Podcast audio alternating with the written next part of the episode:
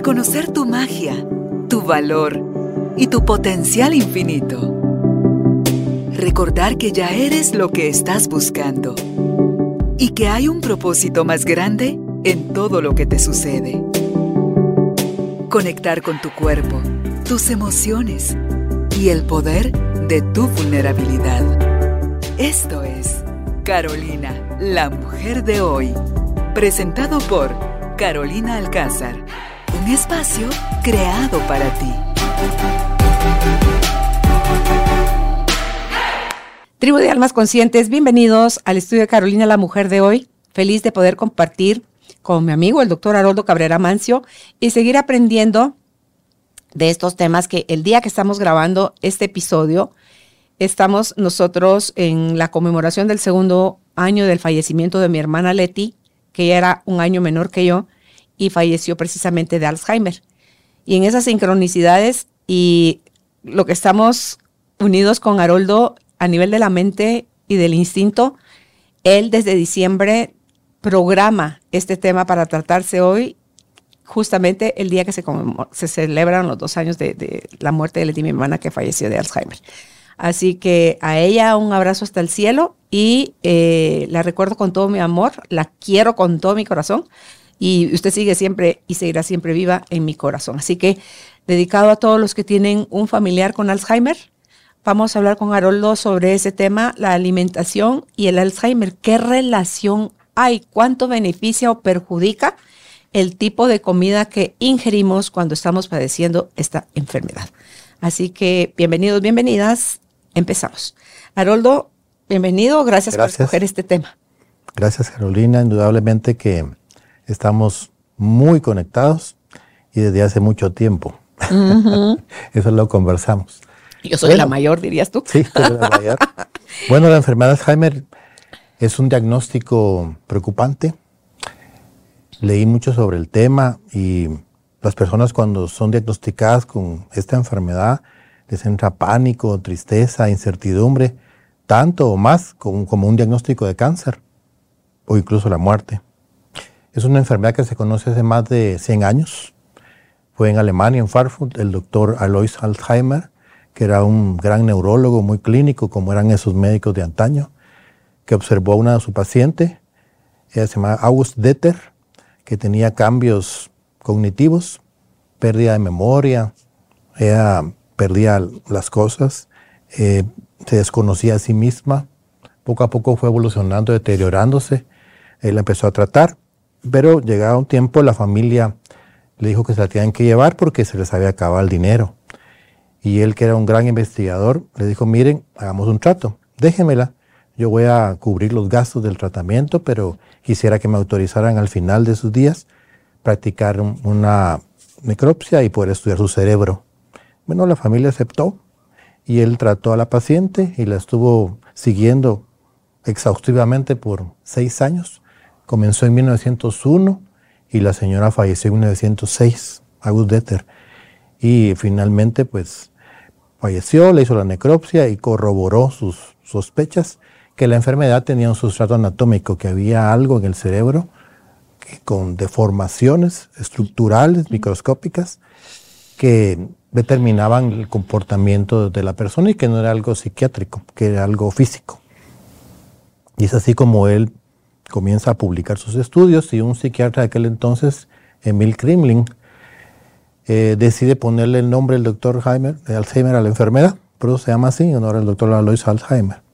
Bueno, es una enfermedad que aqueja a unos 55 millones de personas en el mundo y se calcula que para 2050, como la población va a seguir en crecimiento, van a haber más de 150 millones de personas enfermas de Alzheimer. La enfermedad es inflamatoria. El sustrato de la enfermedad es la inflamación, como lo es para, muchas enfermedades. Y lógicamente la inflamación tiene relación con el estilo de vida. Lo platicábamos contigo, hay aspectos genéticos, claro. Uno de los factores más determinantes también es la edad. Y por eso es que se cree que aqueja más a las mujeres que a los hombres, porque las mujeres tienden a tener más edad. A los 85 años aumenta exponencialmente el porcentaje de la enfermedad, la presencia de la enfermedad. Pero también se dice que el sexo femenino tiene mayor sensibilidad al estrés. Y por eso que también podría ser que sea más frecuente en mujeres que en hombres. Dentro de todas las posibilidades. Pero no viven ustedes más estrés que nosotras. Sí, pero ustedes son más sensibles. ¿Eso quiere decir? Que el cortisol, que lo voy a explicar más adelante, que es la hormona del estrés, hace más mella en ustedes que nosotros los hombres son más resistentes al estrés que ustedes. Es una de las hipótesis de por qué las mujeres tienen más la enfermedad que nosotros. Ok. Sí. Eso es que es genético. ¿Es en genético? parte, sí. Hay un gen que es el APOE4 que se ha descubierto y se ha tipificado para la enfermedad A, Q, APO, APOE4. APOE4. Ese gen que hablamos hace un rato contigo, que hoy se puede identificar en exámenes de sangre y una vez presente, pues uno ya tiene la predisposición. Pero eso no es una espada de Damocles. Quien tiene el gen no quiere decir que va a desarrollar la enfermedad y tampoco la gente que es mayor de 85 años tiene que desarrollar la enfermedad. Eso se llama epigenética. O sea, tenemos la predisposición, pero si hacemos cambios en el estilo de vida, pues lógicamente vamos a evitar la manifestación de la enfermedad como tal, o por lo menos vamos a postergar su aparecimiento y una vez aparecida vamos a ralentizar también su evolución. O sea, hay muchas cosas que se pueden hacer hoy día. la Porque es multifactorial Claro. el que se desarrolle. Claro, hoy día la medicina ha avanzado mucho. Es muy distinta hace 100 años en los tiempos del doctor Alzheimer. Y hoy sabemos que con hacer cambios en el estilo de vida podemos tener resultados determinantes. Hay también suplementos, hay medicamentos, hay investigación. Hay todo un tipo de recursos que no existían y que constantemente van en evolución, aportando pues una terapéutica más integral para la enfermedad. Hay mayor esperanza y no es un diagnóstico para tirarse de cabeza al abismo, como tú lo dijiste, sino que es un diagnóstico para tomar conciencia. Es una, una palabra muy importante. Bien, entonces dentro de los factores determinantes, claro, de estilo de vida, eso quiere decir mala higiene de sueño, mala gestión del estrés, mala alimentación, vamos a hablar mucho de, de eso de la alimentación, por supuesto mala suplementación, exceso de sustancias tóxicas como el alcohol, como el tabaco, como las drogas, falta de ejercicio, el ejercicio es muy importante, lo vamos a platicar también, y todo eso sumado a la genética, pues va a determinar que aparezca antes o después la enfermedad. Es muy importante tener un chequeo médico periódico, tener un médico familiar de confianza que conozca nuestro expediente completo, que tenga todos nuestros exámenes de laboratorio, que podamos acudir cuando notemos algunos cambios o los familiares lo puedan notar y nos puedan advertir que algo está sucediendo para que este médico pueda referirnos con un neurólogo o él mismo puede hacer una historia clínica que pueda sospechar la, la presencia de la enfermedad. Sí, a veces es hasta el psicólogo quien te puede sospechar y, dirigirte al neurólogo, ¿verdad? Haroldo, aquí está. Vas a ir tocando punto por punto a desarrollarlo, qué se propone en el cambio del estilo de vida, que ya dijiste, ejercicios y todo eso, pero qué específicamente, qué suplementos, qué evitar a la hora de alimentarse, Claro, porque yo me recuerdo, yo me puse a leer un montón cuando lo de Leti y cuando le dije, le hice ver a mi cuñado, se rió en mi cara, cuando le dije que el azúcar era veneno o una multivitamina para las personas que tienen Alzheimer y se rió en mi cara. Entonces yo dije, ¿cómo alguien que puede ser médico científico pero está en negación puede evadir esa es que no es responsabilidad, pero sí ese deseo de enfrentar las cosas como están sucediendo. Y entonces ese, ese bloqueo te evita o te impide que puedas tomar otro tipo de decisiones que favorezcan que vaya más lenta la enfermedad, porque hasta donde entiendo, no tiene cura en Estados Unidos. Han hecho estudios, hay ya medicamentos, y no tenés idea cuánto me alegré de oír a esta doctora, que están recomendados para el Alzheimer, pero le dice a esta paciente, no se lo daría yo a usted porque los efectos secundarios son fuertísimos. Me encantó que alguien de ese nivel le tenga la valentía de decirle eso a su paciente. Cuando los laboratorios y los médicos tienen como que esas fusiones de, con tal de que los medicamentos, por todas las prebendas que tienen los médicos, ¿verdad? Entonces dice uno, no, di tantas gracias a Dios por esta doctora y la vida de ella y de sus pacientes, porque van a ser abordados de una manera totalmente distinta, Harold. Por supuesto, y algo muy importante es el diagnóstico temprano. Por eso decía yo la importancia de mantener un chequeo regular con el médico, tener una buena relación familiar, idealmente, mm.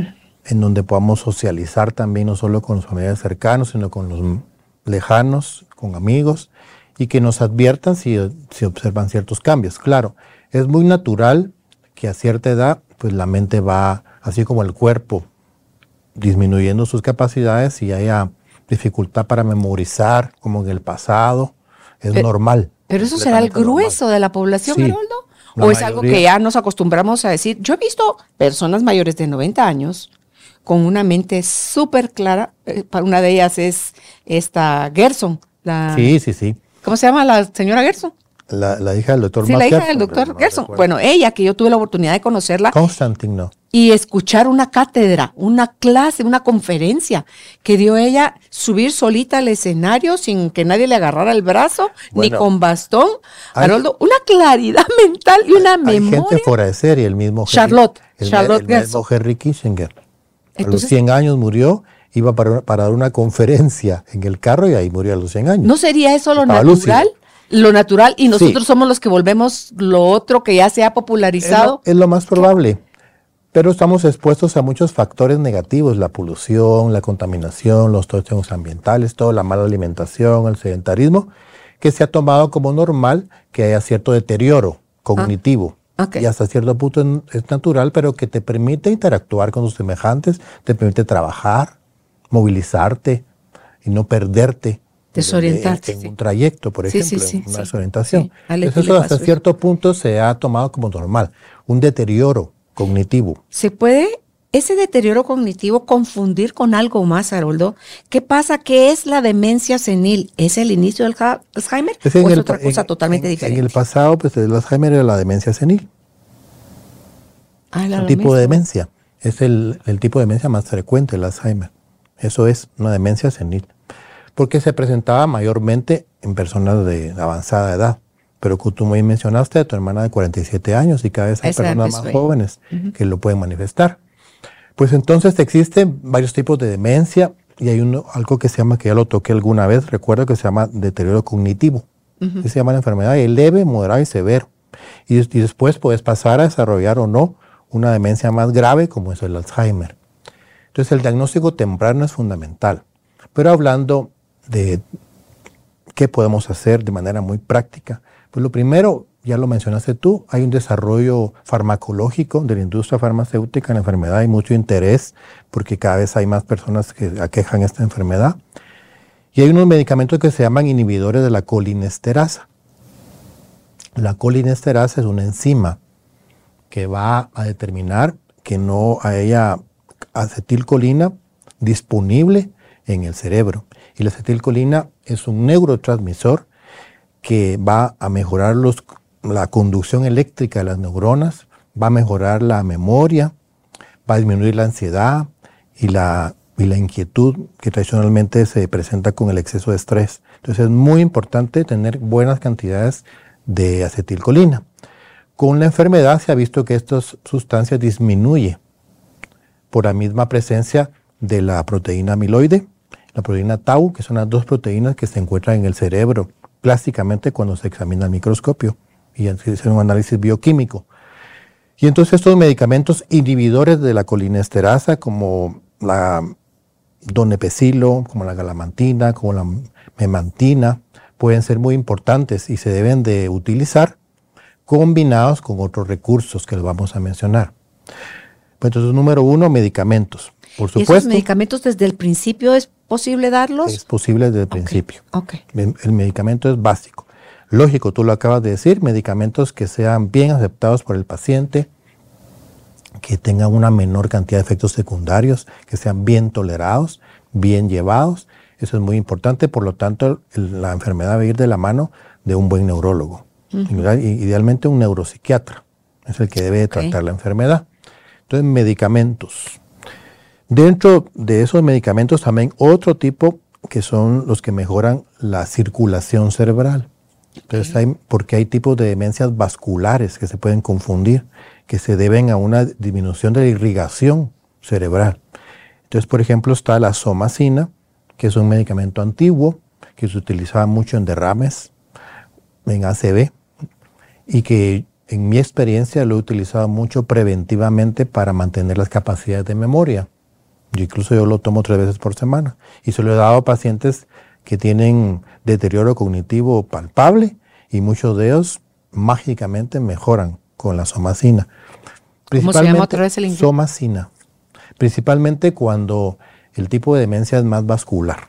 Bueno, en segundo lugar, tenemos que hablar de la alimentación. Esa es clave y aquí podemos hablar de lo que podemos comer y lo que no debemos de comer.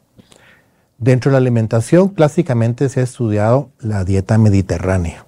Eso es muy importante.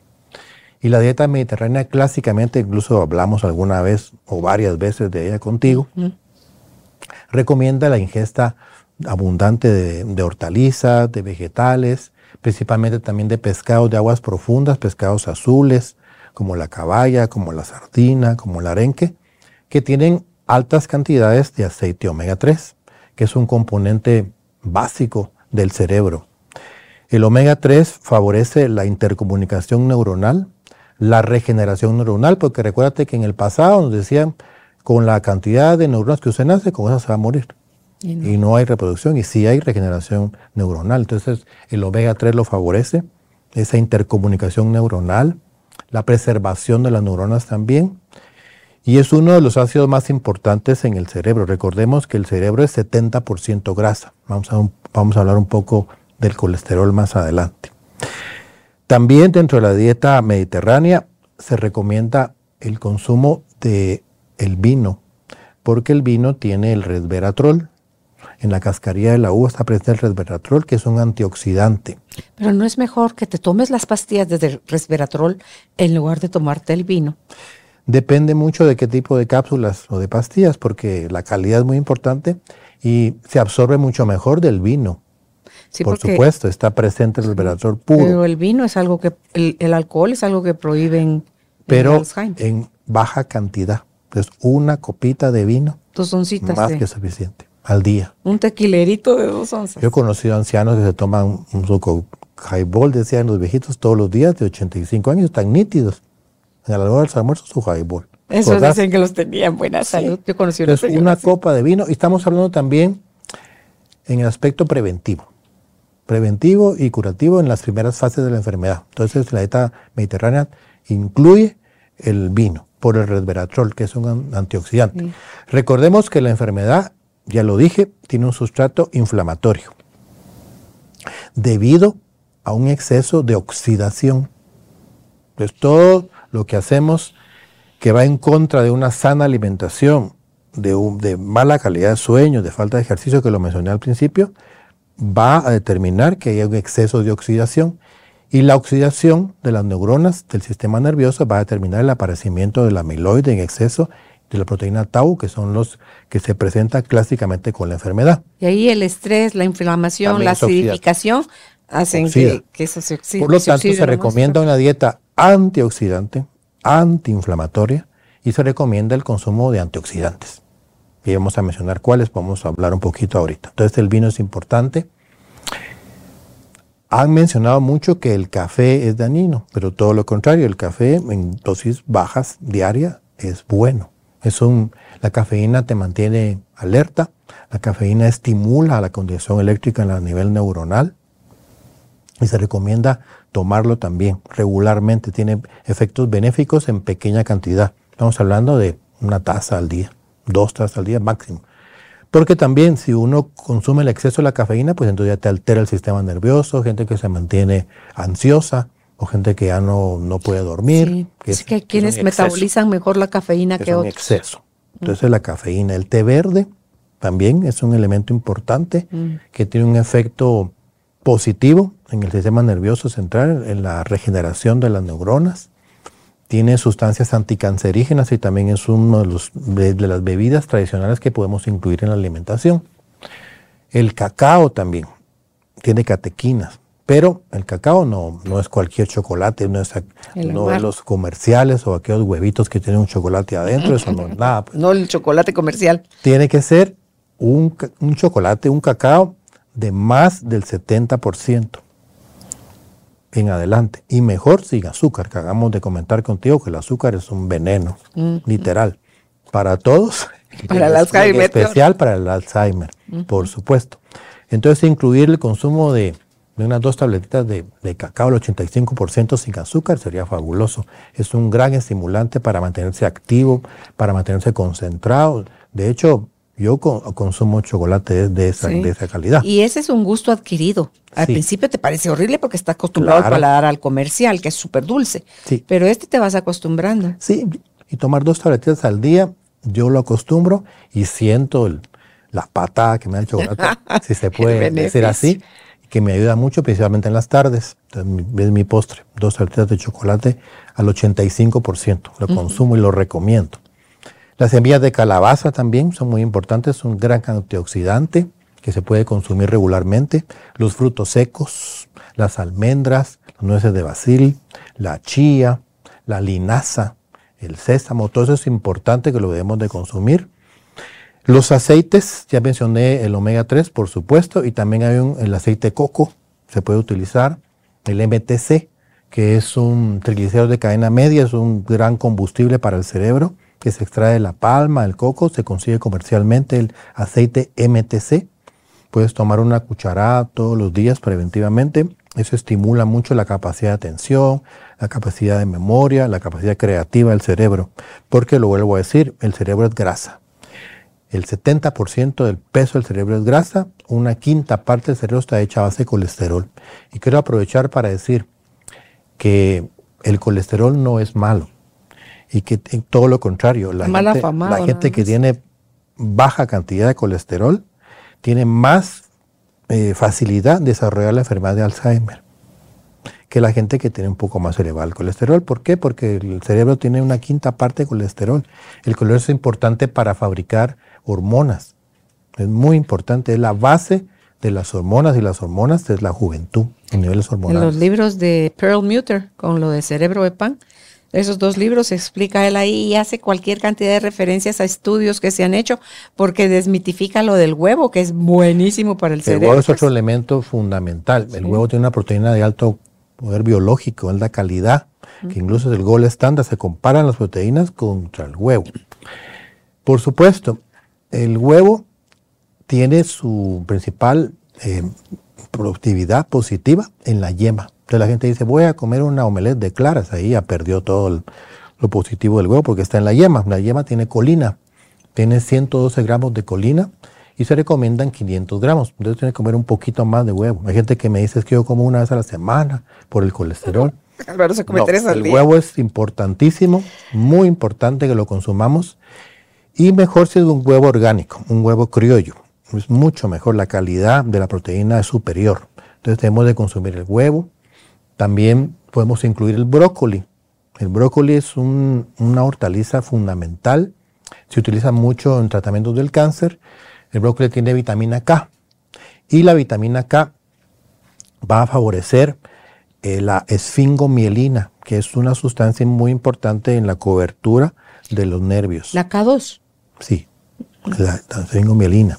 Entonces el brócoli lo debemos de consumir, debemos de acostumbrar a consumirlo algunas gentes no lo toleran mucho porque dicen que les producen gas, pero si se, si se cocina de una manera especial, pueden buscar información, puede disminuir ese efecto de producir gas y si se combina con otras cosas también. Hay una población del archipiélago japonés, que es de la isla de Okinawa, donde hay un grupo muy especial, que son grandes longevos, son centagenarios, tienen más de 100 años en promedio y los han estudiado mucho. Ellos, los investigadores que los investigaron pensaban de que era debido a un efecto particular genético y no es así. son exactamente igual a todos los demás. La diferencia es el estilo de vida y la alimentación. Sí. Y aquí hay un factor muy importante, es el contenido calórico de la alimentación. Entonces estas personas tienden a consumir un promedio de 1.600 kilocalorías a 2.000, mientras que el- la mayoría de la población de- consume de 2.500 a 3.000. Entonces el bajo consumo calórico Eso y es sedentarismo, gordo seguro. es Sí. determinante para disminuir. Ellos tienen el porcentaje más bajo de enfermedades degenerativas en el mundo, este grupo. ¿Viste ese documental? Que bueno, que es una serie que está en Netflix donde de- que habla de los países, las zonas azules. Una es con Zac Efron y otra es con alguien más. Y sacan a un anciano en Costa Rica que tiene 100 años. Divino él. Se trepa al caballo, agarra el- lo de la manzana, pone el pie en el estribo, se trepa y sale cabalgando a sus 100 años. Le faltan varios dientes. Su sonrisa inigualable. Baila, cuenta lo que come, cómo se relaciona con los demás. Entonces dice uno, o sea, sí es posible llegar Claro. en ese estado a esa edad, Haroldo. Y se supone que antes a los 40 años la gente se moría. Porque no había antibióticos y las infecciones y todo eso te mataban. Y así hemos ido subiendo el, el rango de edad y todavía seguimos arribita las mujeres de, de los hombres en expectativa de vida. Pero yo creo que no va a tardar mucho en que suba a 90, a 100 años o más Claro. si corregimos todo este tipo de cosas. Sí, y si hacemos cambios integrales, así lo estamos platicando, que no es solo una cosa, sino que es la suma de todas. Ajá. Entonces el consumo calórico bajo en este grupo de población fue determinante, el estilo de alimentación, ellos consumen muchas algas, arroz Sí. integral, pescados también, y tienen una particularidad, no consumen eh, tipo de alimentación a las brasas o a la parrilla. ¿No? Un no, nada de eso porque se dice que un filete de una buena carne que tan rica, pero cocinada de esta manera, tiene muchos tóxicos. Y se dice que tiene el equivalente a fumarse 300 cigarros, imagínate, Un filete. cocinada a las brasas. Así que este, todavía haga Entonces, lo debemos de consumir ocasionalmente y debemos de incluir muchos antioxidantes, porque la clave, lo mencioné hace un rato, es la antioxidación. ¿Sabes que están prohibiendo ahorita también las aves de corral? La carne de res, ambas carnes, cerdo, consumirlas en mínimas cantidades por todas las hormonas y todas las cosas y lo que Máxime están comiendo los animales, industrial. el concentrado y todo sí, que ya no son animales de pasto, Cuando son de animales de, de pastoreo, sí se podría consumir, si uno tiene la- el privilegio de conseguir. Bueno, también eh, se recomienda dentro de la alimentación el ayuno intermitente. Tiene muchas propiedades, hemos hablado de ese tema, incluso colegas han, han- han hablado de ese tema acá. El ayuno intermitente no es más que hacer un espacio de tiempo de no comer dentro de las 24 horas. Podríamos eh, retrasar un poco la, la cena, ser un poco más temprano y postergar el desayuno. Es un ayuno intermitente de por lo menos 12 horas. Va a tener muchos efectos positivos en cuanto a la prevención y también al tratamiento de la enfermedad de Alzheimer, porque tiene un efecto desinflamatorio. Sí. Durante el ayuno intermitente el cuerpo se deshace de elementos tóxicos, hace una- un catabolismo y recordemos de que la proteína amiloide y la proteína tau son, el- son proteínas alteradas que pueden disminuir durante el, el ayuno intermitente. El ayuno intermitente tiene la llamada autofagia, que es eso, es autoconsumir los elementos tóxicos que el cuerpo tiene, entonces el ayuno intermitente es fabuloso en sí mismo. Sí, para las personas que tienen cáncer también es súper También, recomendado. También. En cuanto al ayuno intermitente, tiene un efecto especial en la salud cardiovascular. Y la salud cardiovascular va muy de la mano con la salud cerebral del sistema nervioso. Entonces, cuando hacemos un tipo de estrategia alimentaria, también estamos viendo que haya una mejoría del sistema cardiovascular, que haya una disminución, por ejemplo, de las placas ateromatosas ¿Cuáles son esas? La que producen la arteriosclerosis, porque eso va a disminuir la luz de las arterias, va a haber una disminución de la circulación, lo que hablaba al principio de una demencia vascular, Y más propensión a infartos y a, más a a demencia. y a derrames, a Ok. accidente cerebrovascular. Entonces hay que incluir muchos antioxidantes. Podemos eh, hablar también dentro de la alimentación en el consumo de la vitamina C, de los cítricos, del tomate. La vitamina C junto con la vitamina D son grandes antioxidantes y la vitamina E debemos de incluirla dentro de la suplementación, es básico. Dentro de otros elementos positivos que tenemos que incluir es la suplementación. Hoy día estamos hablando mucho de la medicina funcional, es un término que habrás escuchado. Cuando yo comencé con la medicina complementaria, integrativa, pues se hablaba de medicina biológica, medicina complementaria, medicina integrativa, medicina naturista. Pues hoy día los colegas, estoy con un grupo de colegas de Latinoamérica, como 300 colegas, que estamos en el tema de la medicina funcional. Entonces ahí estamos estudiando no solo qué es lo que realmente provoca las enfermedades, cómo se originan las enfermedades, sino también cómo podemos ir al origen de la enfermedad a través de la dieta, de la suplementación. Y en la suplementación podemos trabajar, pero eso es muy importante, que sea una persona que tenga conocimiento. Mejor si tiene una certificación en medicina funcional a que te pueda recomendar qué suplementos utilizar, cuáles no, en qué cantidad y a qué hora. Por supuesto que también está la suplementación hormonal. Y dentro de la suplementación hormonal debe ser bioidéntica. Básicamente tenemos una suplementación sintética, que es la que aprendimos cuando nos formamos, que lógicamente tiene riesgos de cáncer, riesgos de retención de líquidos, de problemas circulatorios, de dolor de cabeza. Por eso es que mucha gente pues está eh, anuente, no, no está anuente de que tenga ese tipo de suplementación y busca más otras opciones. Y entonces está la suplementación hormonal bioidéntica, que tiene efectos muy positivos porque básicamente es como reponer lo que el cuerpo normalmente hace hace 10 o 15 años y sin riesgos. Eso es muy importante. Los probióticos. Claro. La eliminación de metales pesados. Todo eso lo vamos a hablar. ¿Sabes qué me decía mi hijo? El que tiene su proceso de cáncer en el, en el colon. Me dice, madre, lo del Alzheimer, que él se ha metido a estudiar, pero un montón de temas en relación a la salud integral, ¿verdad? Y dice, ¿sabes cuál es un tema dramático que no están atendiendo? La cantidad de parásitos que tenemos. Y en el caso del Alzheimer, me dice, los parásitos cerebrales son, ahí nos tenés ahorita con Álvaro, poniéndonos la máquina esa que compró para parásitos intestinales, parásitos cerebrales y cuánto. Hay fácil unos 100 programas para parásitos. ¿Qué máquina compró? Ah, bueno, tu, bueno, tu pregunta, porque es un hijo? ¿Ah? Tu hijo.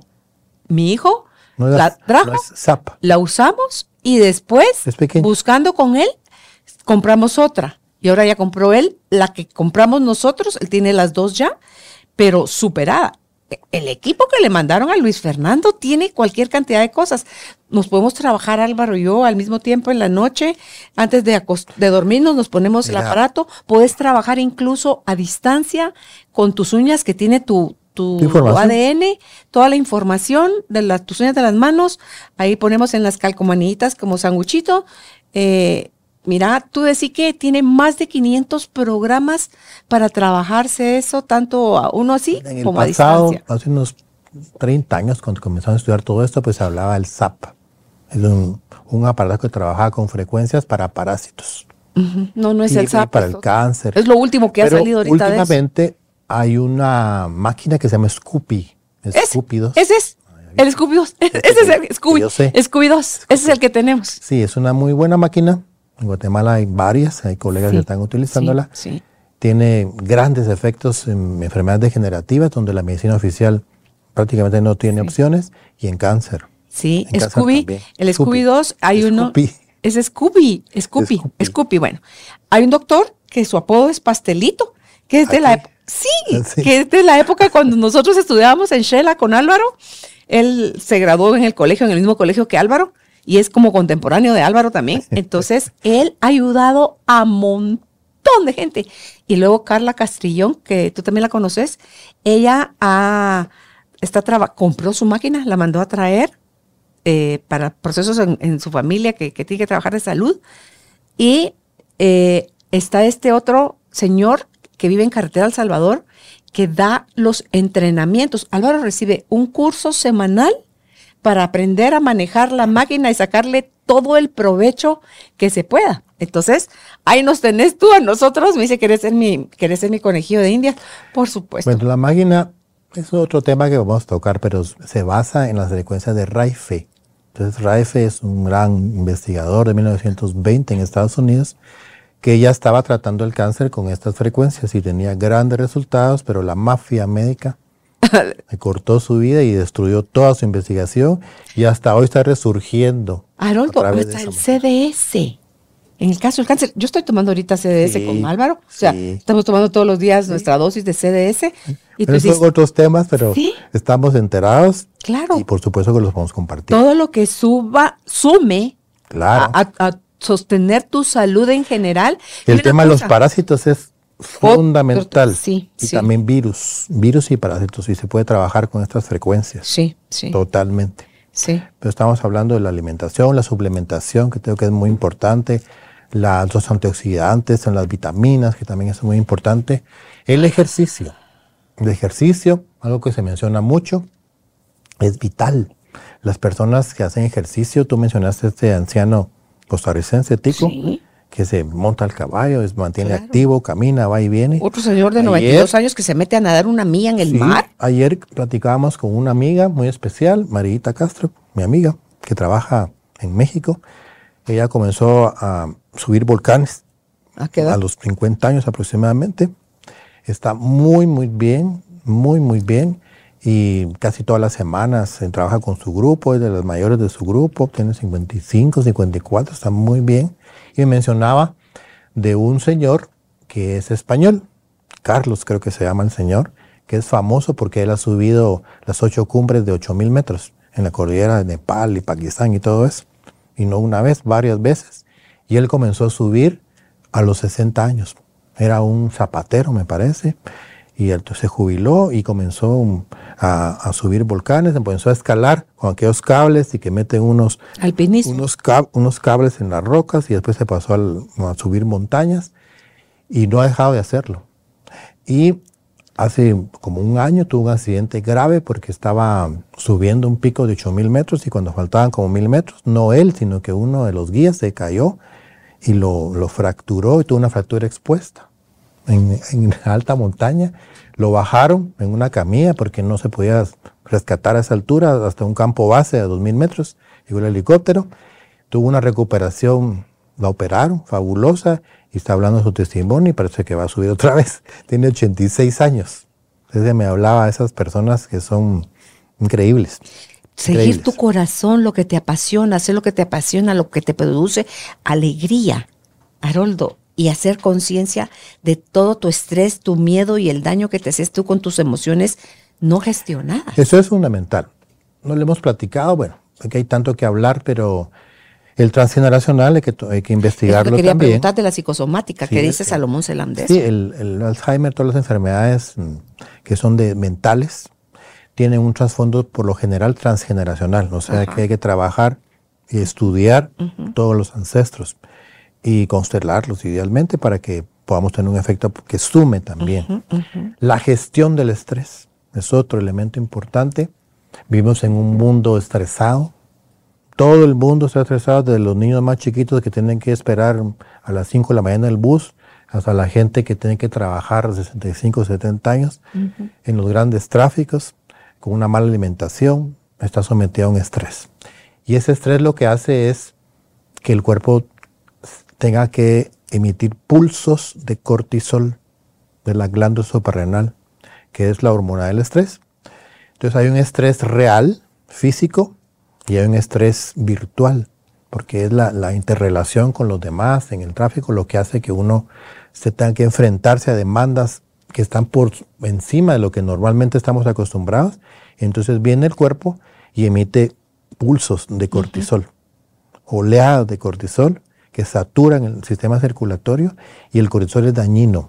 El cortisol es un tóxico en altas cantidades para el cerebro y máximo si se mantiene el estrés, un estrés sostenido, porque el cuerpo está diseñado para defenderse de las eventualidades, de las exigencias, emitiendo picos de estrés. Entonces sube, se resuelve la demanda y baja y se está uno en relax, en descanso, en relajación. Haroldo, tuvimos con Álvaro puesto el monitor de la glucosa dos semanas. Interesante que ni los panqueques con miel de maple me subían la glucosa como ponerme a ver una película como yo me meto en las películas donde mi cerebro es un estrés virtual. Sí.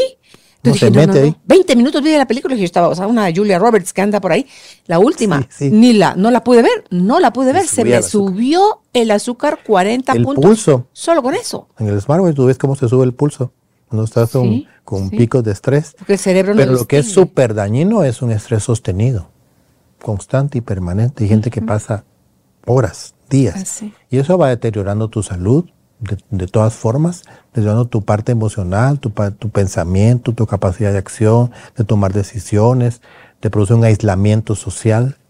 Mm. Y entonces todo este cortisol en exceso va a afectar tus neuronas, va a afectar la comunicación interneuronal, la recuperación interneuronal también, y es un elemento a considerar. Entonces tenemos que tener una buena gestión del estrés, ¿cómo?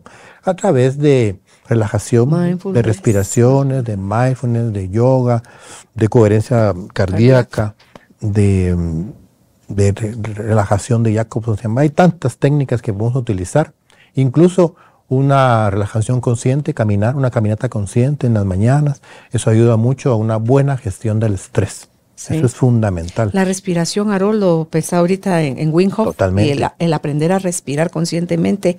Nos hablaste ya de todas las propuestas de qué es lo que deberíamos agregar a nuestra alimentación.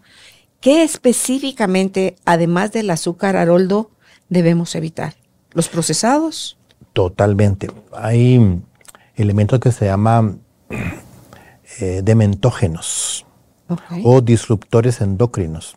Eso lo debemos de, eliminar, los, los eh, aditivos, los colorantes, los espesantes, Em, alimentos que tienen restos de plaguicidas, metales pesados, eh, eh, medicamentos que se usan regularmente para tratar enfermedades y que a veces se abusan de ellos, como las estatinas, que son para disminuir el colesterol. Ya mencioné que, que es un error pretender bajar el colesterol hasta límites más abajo de lo incluso es normal. En el pasado, 240 de colesterol era normal, súper normal, y lo han ido bajando con el tiempo Claro, por intereses comerciales, porque cuanto más receten estatinas, pues más remuneración van a tener. Entonces las estatinas hay que usarlas cuando está indicado y en poco tiempo, poca cantidad y no dejarlas eternamente porque eso es tóxico para el cerebro. ¿Cuánto andan ahorita? ¿Qué es lo permitido? 180. 190. empiezan a recetar estatinas, imagínate. Entonces 240 es normal. Porque te están fregando el cerebro ahí. Claro. Es tóxico. La, la lopurinol, que es para el ácido úrico, también es tóxico. Se debería eliminar. Tú sabes que a mí esa medicina me da diarrea. Sí, claro, por Mi cuerpo no lo tolera. Sí, por supuesto. Entonces todo esto hay que eliminarlo.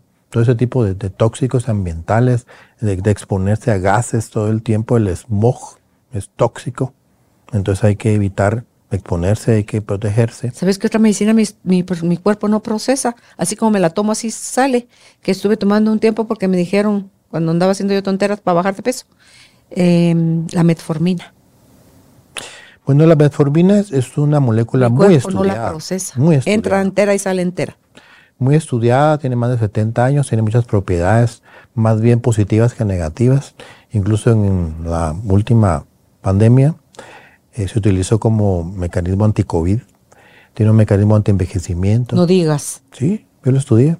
Tiene un mecanismo anti-envejecimiento muy importante. Es una molécula interesante. ¿Pero qué pasa conmigo que no la dijeron? Por supuesto que no todos somos iguales.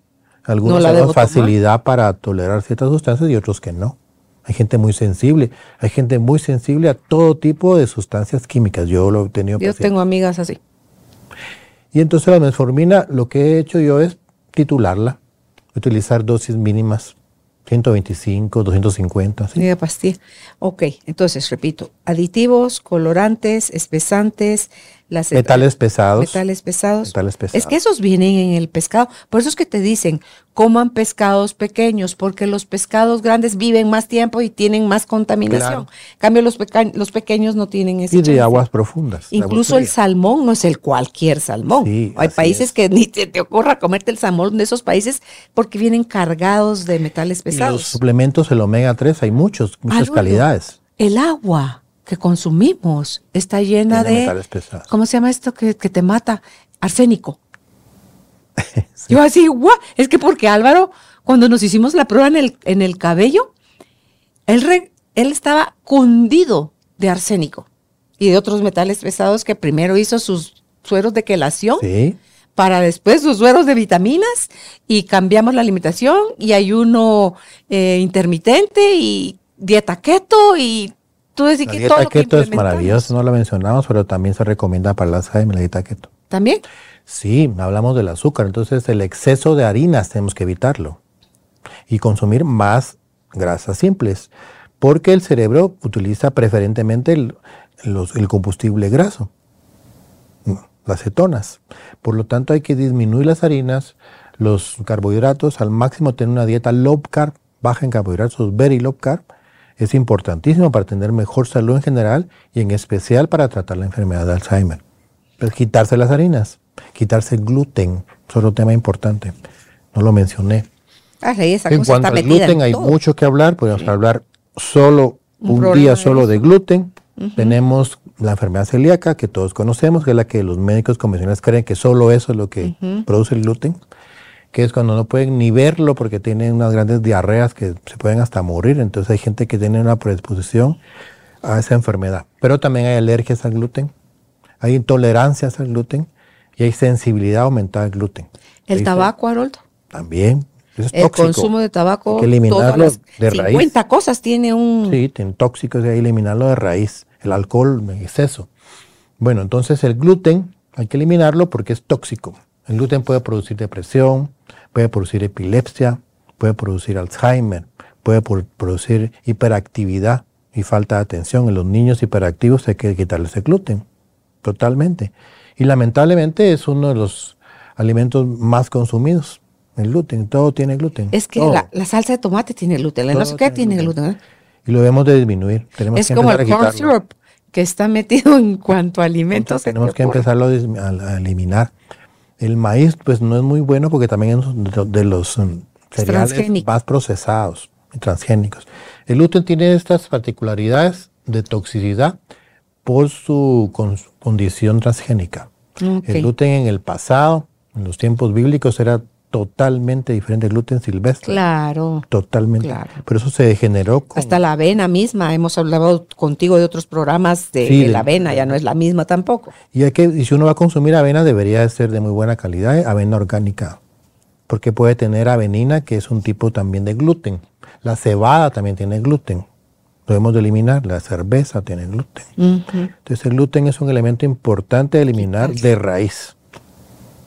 También los lácteos, En ese cambio- industriales. En ese cambio que, que en ese, en ese ay, se me va ahorita la palabra, que tienes que hacer esos cambios radicales, es mejor, va a funcionarte más si vas gradualmente, quitándotelo, quitártelo de romplón, es donde la gente siente que enloquece, porque Eso depende de las personas. el azúcar es adictiva. Cuando te la quitas de golpe, te duele la cabeza y te, te privas unos días y frum, te vas de boca eh, en un momento dado. Y, y así como todo eso, las tortillas, el pan, y- o sea, empezar con esta nueva conciencia y conocimiento a ir gradualmente hasta que entiendas y digas, bueno, ¿qué quiero? Lo mejor para mí y ir cortando La todo palabra esto. es eso, entender. Entonces Claro. uno tiene que investigar, tiene que estudiar, no quedarse con lo que digo yo, tiene que al terminar escucharnos, tiene que ir a buscar más información de cada tema que mencionamos y ya con el conocimiento tomar conciencia, como dice Salomón, Claro.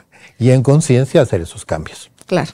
Y con fácil. amor. Y como dijo Así Anita. Morjani, eh, ya para que nos des tus, tus recomendaciones, Haroldo, como dijo Anita Morjani, cualquier, tú leíste el libro de ella de Dying to be me. No, muero por ser yo. Dice ella, el testimonio que da es espectacular y dice, yo me pude dar cuenta en el otro reino porque ella se pudo ver muerta Ajá. y después regresó al cuerpo y se sanó de los tumores que a ella le quedaban minutos de vida. Y dice, todo lo que yo hacía de comida, de ejercicio y de todo lo que yo hacía, lo hacía desde el miedo. Miedo a enfermarme, miedo a morirme. Ahora yo lo hago desde el amor. Yo me ejercito por amor a mí, yo como sano por amor a mí, yo, o sea, Totalmente. todo es por amor, pero toma la conciencia desde dónde estás saliendo a hacer lo que sea que estás haciendo para, para cuidarte de lo que sea que te querrás cuidar. Entonces, tus recomendaciones últimas, tus síntesis. Dos tipos de recomendaciones.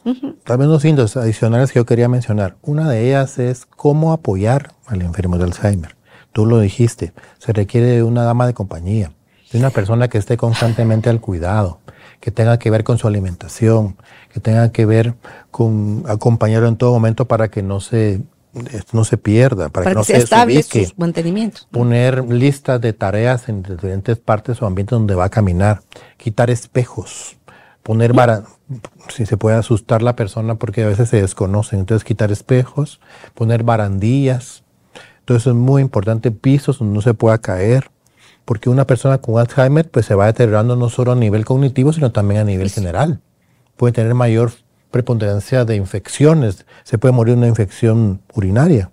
Si empiezan a fallar los órganos, Sí, empiezan se porque al cerebro no está dando las buenas órdenes. ¿no? Eso es importante. Y un último factor que no quiero dejar de mencionar, el cuidado al cuidador.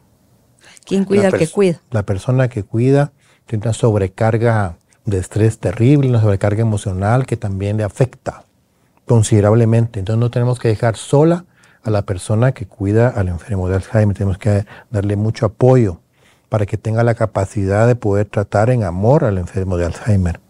Cuando estás no empezando, ¿cuánto vale la pena trabajar las emociones con un psicólogo o psiquiatra adulto? Totalmente. El trabajo debe ser en conjunto. Totalmente debe ser de la mano del neuropsiquiatra y con el psicólogo, con el terapeuta. Es- hay que aprovechar mientras tiene esos, un buen porcentaje de conciencia la persona que tiene Alzheimer. Still Alice es una película que si la pueden encontrar, uf. Sí, muy buena. Notebook, por Muy ejemplo, uf, es otra. Entonces son películas que nos muestran cómo nosotros desaparecemos. A mí me dolía, no tenés idea lo que cuando yo desaparecí tres años de la mente de mi hermana Leti, que éramos uña y mugre. Y yo sabía quién era ella. y Yo seguía con los recuerdos vivos de nosotras dos, pero ella ya me miraba así como que me suena esta cara, ¿verdad? Y me agarraba mi cara con las dos manos y, y se le veía en su mirada que no sabía quién era yo. Entonces eso duele y duele un montón, Haroldo. Entonces es, es algo de también cómo te preparas tú para no ser tan víctima y ver cómo te vas a ir desapareciendo en la mente de tu ser querido, porque nosotros morimos más temprano en la mente de ellos que lo que ellos mueren físicamente. Así es. ¿Verdad? Entonces, eh, gracias por toda esta recapitulación, Haroldo. Claro que sí. Sé cómo se siente, sé cómo se vive, sé cómo duele, pero también está esto otro que a los que estamos fuera de quien lo está viviendo, nos toca honrar su destino. Esa es una frase de, de las constelaciones familiares, porque uno no quisiera que un familiar de uno viva esto. No sabemos a quién le va a tocar la Claro. chibolita. Claro. Por eso tú decías, en mi caso, que ya tengo una hermana que murió de eso, es hacerme el estudio genético y hay que hacer la cita. No sé si aquí están tan buenos No esos exámenes, no lo sé. Eh, pero acabo de estar en Estados Unidos, pero ahí no le dan a uno nada si no hago uno primero la cita médica. Pero quién quita en mi siguiente viaje Eso lo hago con eso, ¿verdad? Porque sí, sí es interesante. Te digo, mi madre murió de cáncer de seno y a lo mejor, que sí, puede que no, yo tenga, por eso me quería hacer yo el BCRA1 Ajá. para ver si tenía el gen, pero después dije yo, no, yo voy a confiar en que no lo tengo, siento en mi, así en el, que, que no lo tengo, tampoco este otro, pero sí, sí puedo hacerme otro estudio genético Claro. también que te hacen con un hisopado para averiguar otro tipo de cosas y sí estoy consciente de que me cuido, como dijo Anita Morjani, que lo que hagas por ti y para ti sea por amor y con amor. Es la y, base no de desde el, todo. y no desde el miedo, El amor, la base de todo. porque el miedo te desconecta de lo que realmente eres y vas a vivir la tragedia de lo que el- tu cerebro, tu mente te está contando, que lejos de beneficiarte te El perjudica. amor desplaza el miedo, totalmente. Sí, sí, sí, Llena, dice sí, como sáquese. todo. Exacto. Así que... Pues todo esto que platicamos son como gotas, pero recuérdate de que de gota a gota se forma el océano. Así es. Así que gracias, Haroldo. Un placer compartir contigo. Ok, igualmente. ¿Dónde puedes contactar al doctor Haroldo Cabrera Mancio? Si estás buscándolo en redes sociales, en Instagram como arroba IMC Cabrera Mancio, en su página imcguate.com y si es por WhatsApp al más 502 55 15 44 71. Más 502 55 15 44 71. Hasta un próximo encuentro. Chao. Gracias por ser parte de esta tribu de almas conscientes. Comparte este episodio para que juntos sigamos expandiendo amor y conciencia.